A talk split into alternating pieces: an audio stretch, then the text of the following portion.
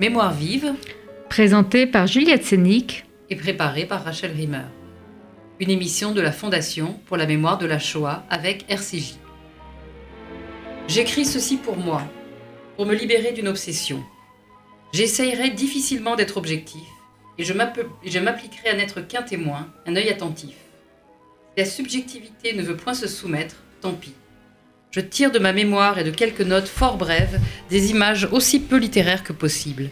J'écris pour moi-même. Peut-être en donnerai-je une lecture, afin que personne ne m'interroge plus sur Drancy. Je suis intoxiqué de Drancy, saturé. Toutes ces images, j'en ai fait des centaines, peut-être un millier, me sont familières.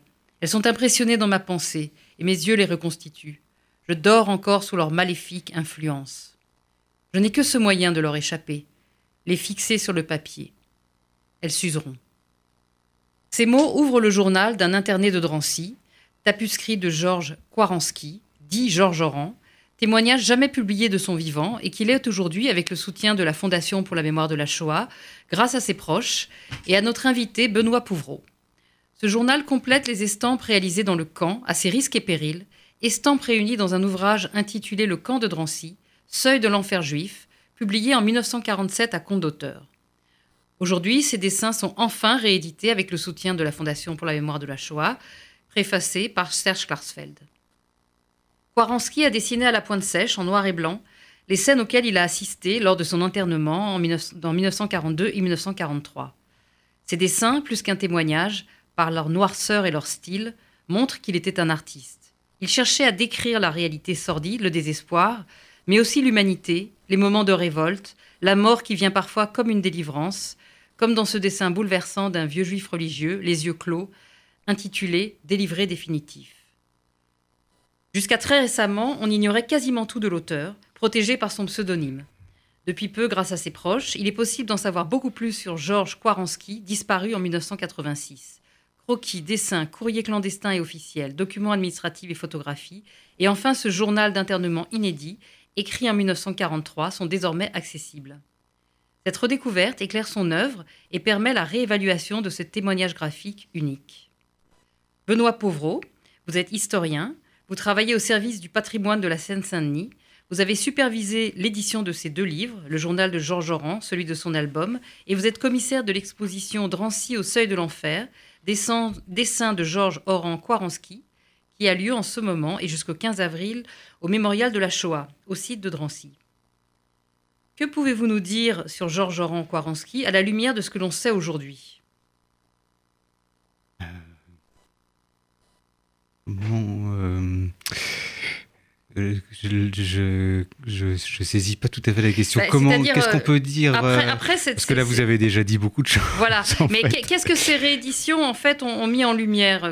Déjà, déjà, est-ce qu'on peut rappeler son parcours? Est-ce que vous pouvez nous rappeler son parcours? Oui, oui, oui, on peut, on peut rappeler rapidement son parcours. Donc, il est, il est, vous l'avez dit, il est mort en 86. Il est né en 1894 à Saint-Pétersbourg. Donc, il est issu d'une famille euh, russe. Euh, son père abandonne le foyer à l'occasion de l'exposition universelle de 1900. Euh, et sa, femme et donc ses, enfants, plus s'ils sont six ou sept, enfin ils sont assez nombreux, euh, finissent par s'installer effectivement à Paris, mais ils ne renouent jamais avec eux. hein. Euh, donc ils se débrouillent euh, comme ils peuvent, hein, assez bien parce qu'ils avaient quand même de, quoi voir venir. Et lui, Georges, qui est un- l'un des plus jeunes de la famille, hein, s'intègre vraiment très très bien à, sa vie parisienne. Il est, très heureux là. Ses proches euh, disent qu'il parlait absolument sans accent. euh, et c'est une, euh, comment dirais-je, sa francophilie s'exprime tout au long de sa vie très, très clairement. Donc il, il s'intègre sans, sans la moindre difficulté. Il, prend goût au dessin dès l'enfance. hein. Il est plutôt bon élève, mais il fait le choix d'une d'une filière courte. Hein. Il, devient euh, dessinateur industriel, alors que sa sœur aînée, par exemple, sera avocate. hein. Euh, lui euh, fait le choix donc de, bah, de, de, mettre en pratique sa passion, mais dans une, dans une application très concrète. Il va travailler notamment chez l'aviateur Farman avant-guerre. Et puis, juste au tournant de la guerre, il, est, il devient courtier en assurance pour mieux subvenir aux besoins de sa famille. Il est il a euh, épousé euh, Hélène Lejeune euh, de mémoire en 28, quelque chose comme ça. ils ont un fils, Alain. voilà. Donc ça, c'est la, situation effectivement de, Georges Kwaranski, juste, juste avant la guerre. Il a par ailleurs... il n'a pas encore pris le pseudonyme Oran. Absolument pas, non. Non, non, non. Pour le coup, il est Georges Kwaranski avant toute chose. Il s'est engagé volontaire pendant la guerre 14-18. Hein. Du coup, à ce titre-là, il a été naturalisé dès 1925. Euh, et puis, je vous dis, il a une carrière professionnelle euh, assez, assez simple, une vie euh, relativement rangée. Il pratique déjà donc ces pratiques qu'il avait au cours de l'enfance du dessin. Il, la maintient. C'est on va dire un peintre du dimanche, dessinateur du dimanche. Enfin voilà, il a une petite activité dans le. Ils se sont installés à Boulogne-Billancourt et c'est vraiment Boulogne-Billancourt sera le, le, le, le, repère des Kwaranski pour, euh, pour fort longtemps. Euh, et donc, il s'investit par exemple dans le salon des beaux-arts de la ville. Euh, voilà, il a des, il a aussi une passion et il s'engageait dans la hum, Première Guerre mondiale dans l'aviation. Hein, ah donc, il, il, se, il s'adonne aussi à l'aviation populaire.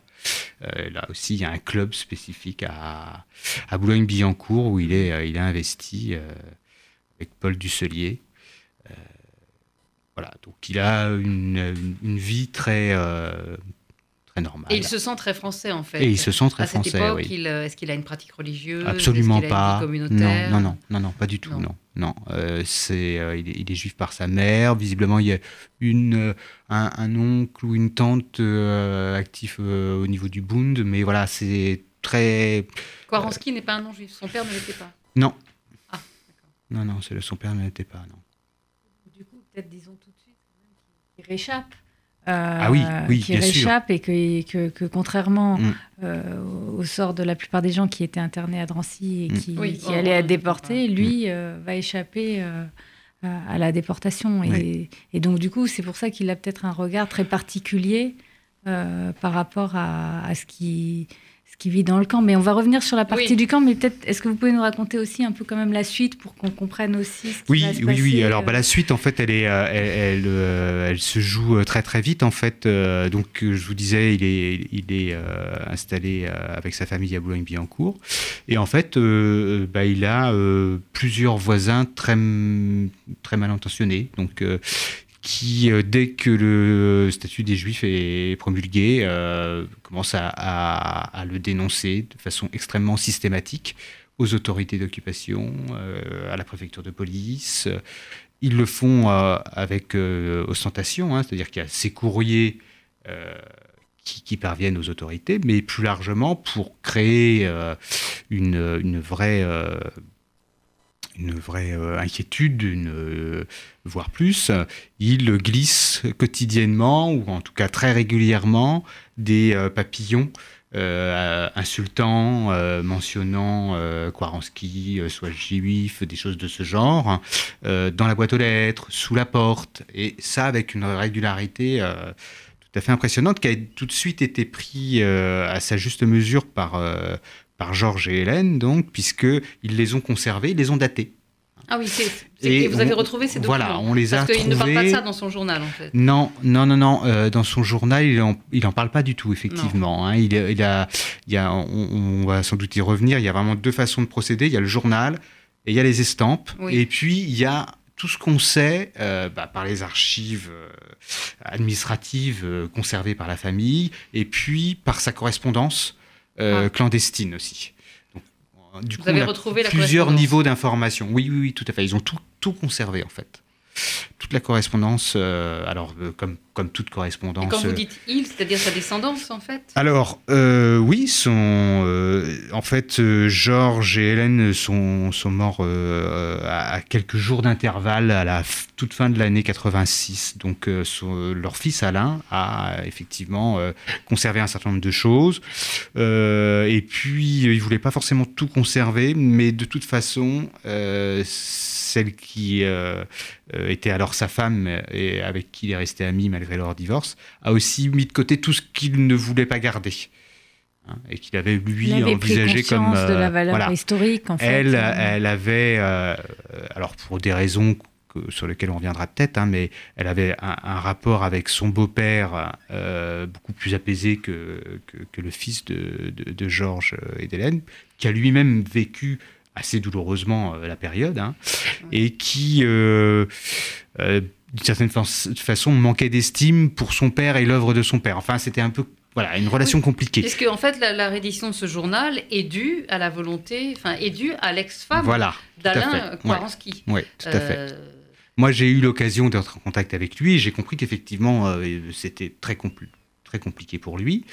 Et euh, ce monsieur est mort en, 2014 et il avait déjà en fait anticipé les choses et désigné euh, Françoise Kornprops, donc euh, son ex-femme, restée son amie et d'ailleurs sa voisine.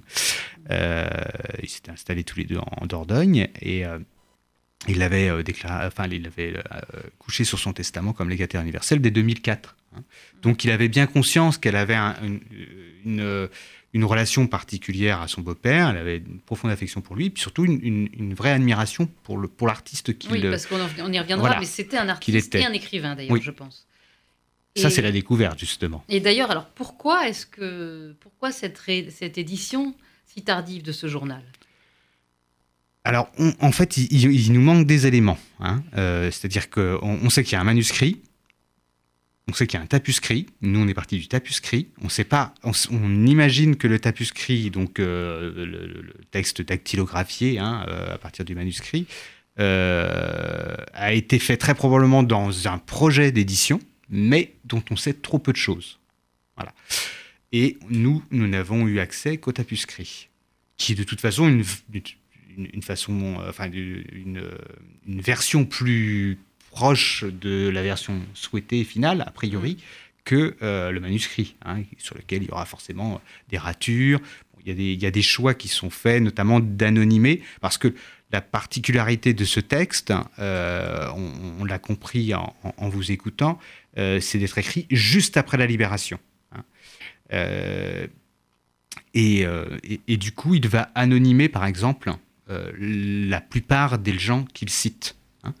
Et il va les nommer de euh, l'initiale de leur euh, la première euh, oui, René la première lettre. On reconnaît quand même René Blum. Justement, dans le cadre du tapuscrit, il y avait des mentions manuscrites qui avaient été ajoutées et qui nous donnaient l'identité effectivement de René Blum, de Théodore Dannecker, de quelques personnalités un peu incontournables de, de l'histoire du camp de Drancy.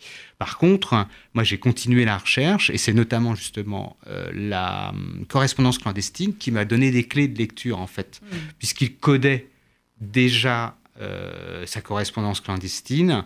J'ai pu faire des recoupements en fait entre euh, le codage qui, était très simple en fait, hein, qui était souvent de parce que il y a toujours une solidarité qui, qui, enfin, qui, se crée de fait entre femmes d'internés. Hein. Euh, et donc, euh, la correspondance avait trait aussi à, ces, actes de solidarité. Euh, et, du coup, ils, ils, avaient pour, pour principe de, de nommer les gens du nom de la, de, de, la rue où ils habitaient. Donc, comme ça, on pouvait trouver. C'était quand même un peu risqué. Oui. Mais qui montre. Enfin, ce qu'on découvre aussi en lisant ce journal, c'est qu'il il est modeste, c'est-à-dire qu'il se défend toujours. Il dit je vais, je vais dessiner, mais je ne suis pas Picasso. Je vais écrire, mm. mais est-ce que j'arriverai à atteindre la crudité de Céline? Mm, mm. Est-ce que les mots ne sont pas trop galvaudés pour raconter ce que j'ai raconté Et en même temps, finalement, il y arrive. Et, il fait surtout preuve d'un grand courage parce qu'on voit qu'il le, enfin, le fait au risque de sa vie. Euh, faire rentrer le matériel pour pouvoir dessiner, faire sortir les dessins. Donc, euh, c'est-à-dire, euh, il est protégé parce que il est finalement déclaré comme non juif. Voilà, par rapport aux autres, il ne sera pas déporté. Donc il, jouit, il a l'air de jouir quand même d'un certain privilège en fait. Il a une chambre.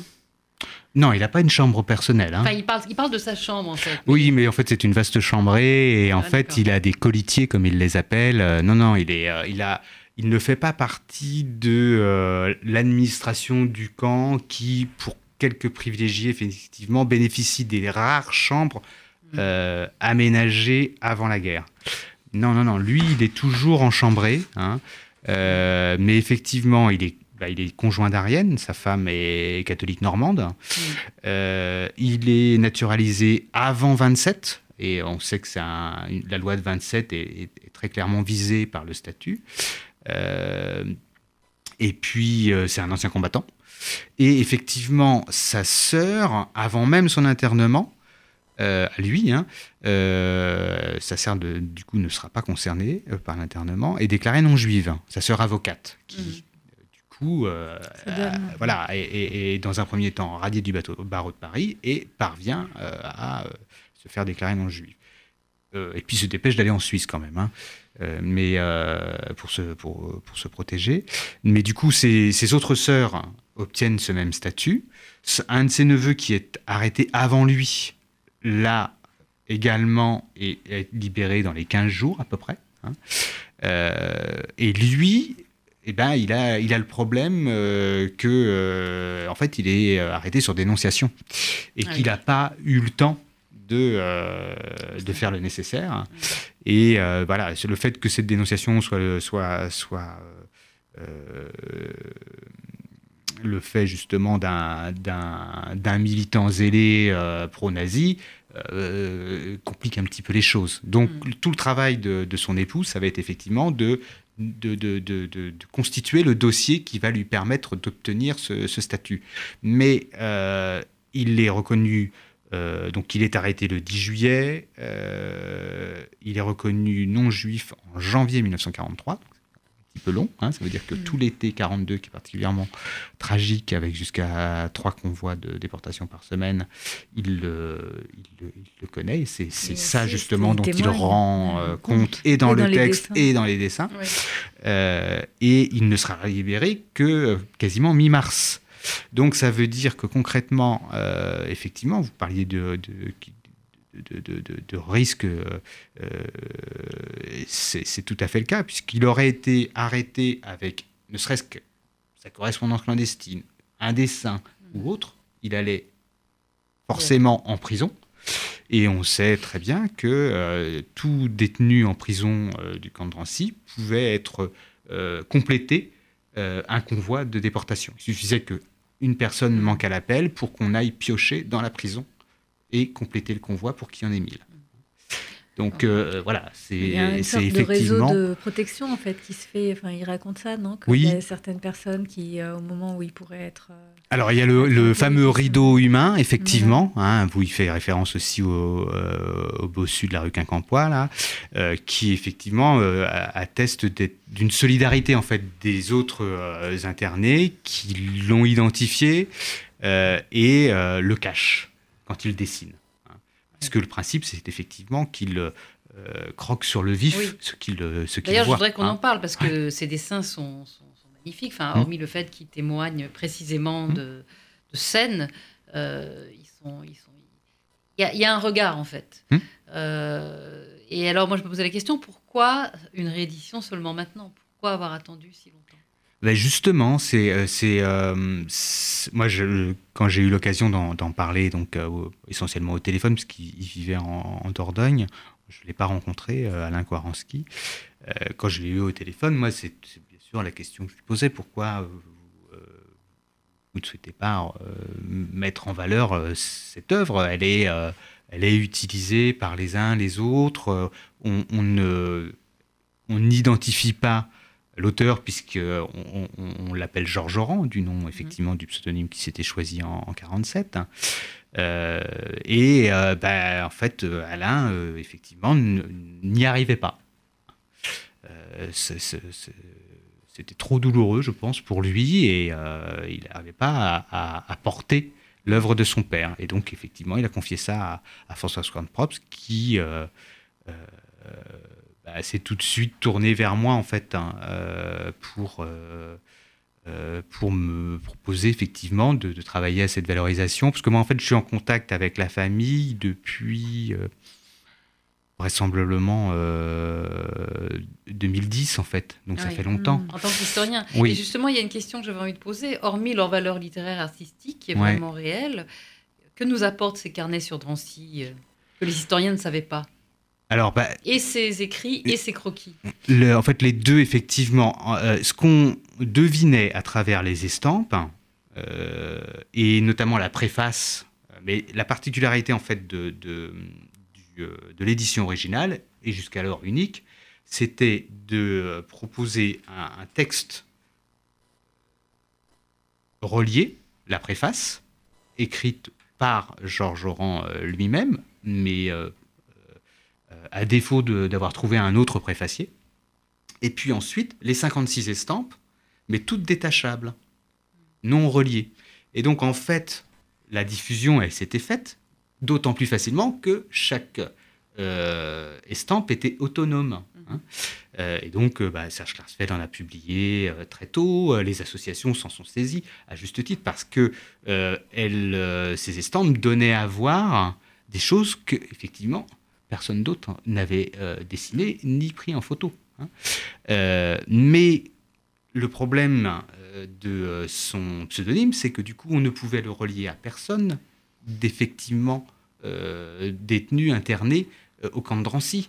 Donc c'était Georges Oran. Mais qui est ce Georges Oran Et ce pseudonyme, en fait, c'était un pseudonyme qu'il utilisait parce qu'il parce qu'il avait une activité, il a continué à avoir une activité artistique. Euh, oui, alors mais. Est-ce que c'était. Non, pas sous ce nom-là.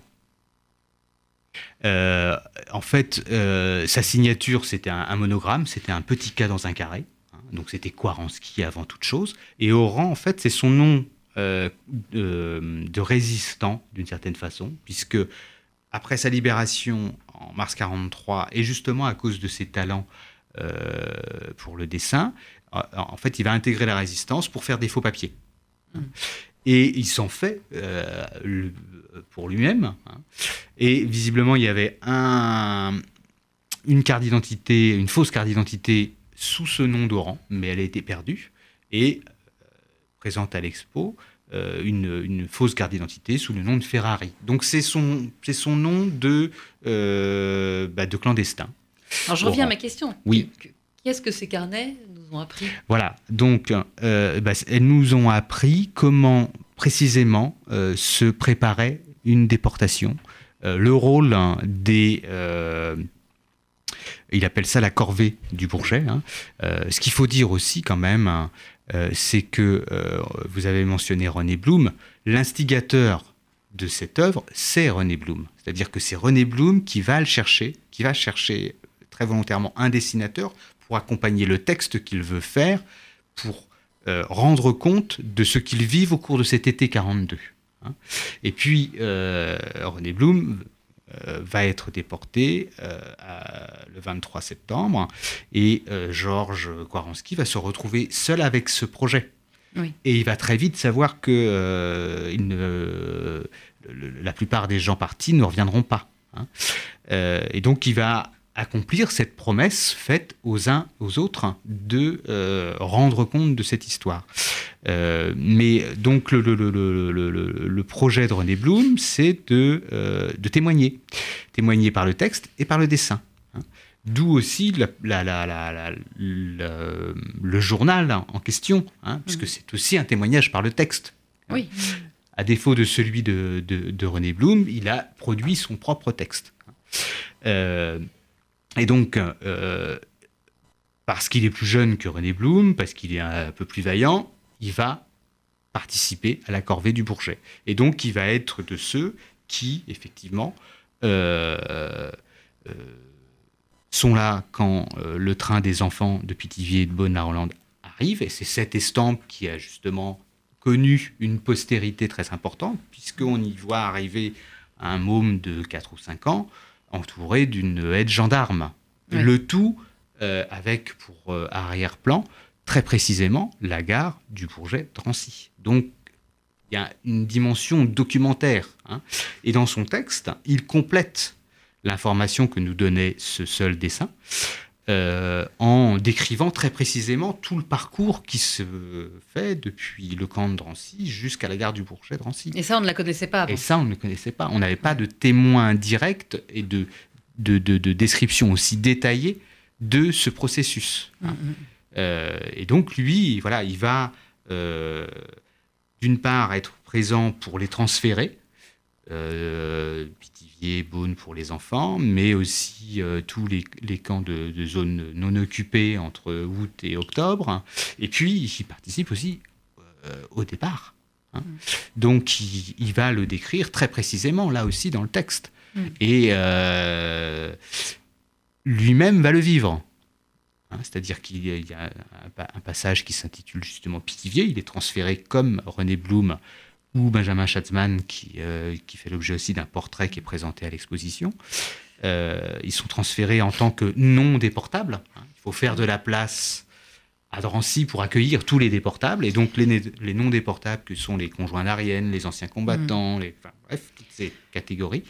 Euh, et donc, il est, il, fait le transfert, il est transféré à Pithiviers, transféré à Bonne-la-Rolande, puis retourne à Drancy. Et là, il comprend l'expérience que vivent tous ceux qui partent mmh. effectivement vers l'Allemagne. Donc en fait, il a été un témoin et finalement, euh, pour clore cette émission, puisqu'il va falloir, il y a beaucoup de choses à dire encore, il a été une sorte de héros malgré lui finalement, et presque de juif malgré lui. Euh, c'est ça qui est émouvant aussi. Voilà, quand on, quand on lit ce livre, mmh. c'est, c'est, c'est, euh, il, restitue aussi le monde juif de l'époque. Mmh, et bon, voilà, de la part de quelqu'un qui ne il ne se serait peut-être pas posé la question.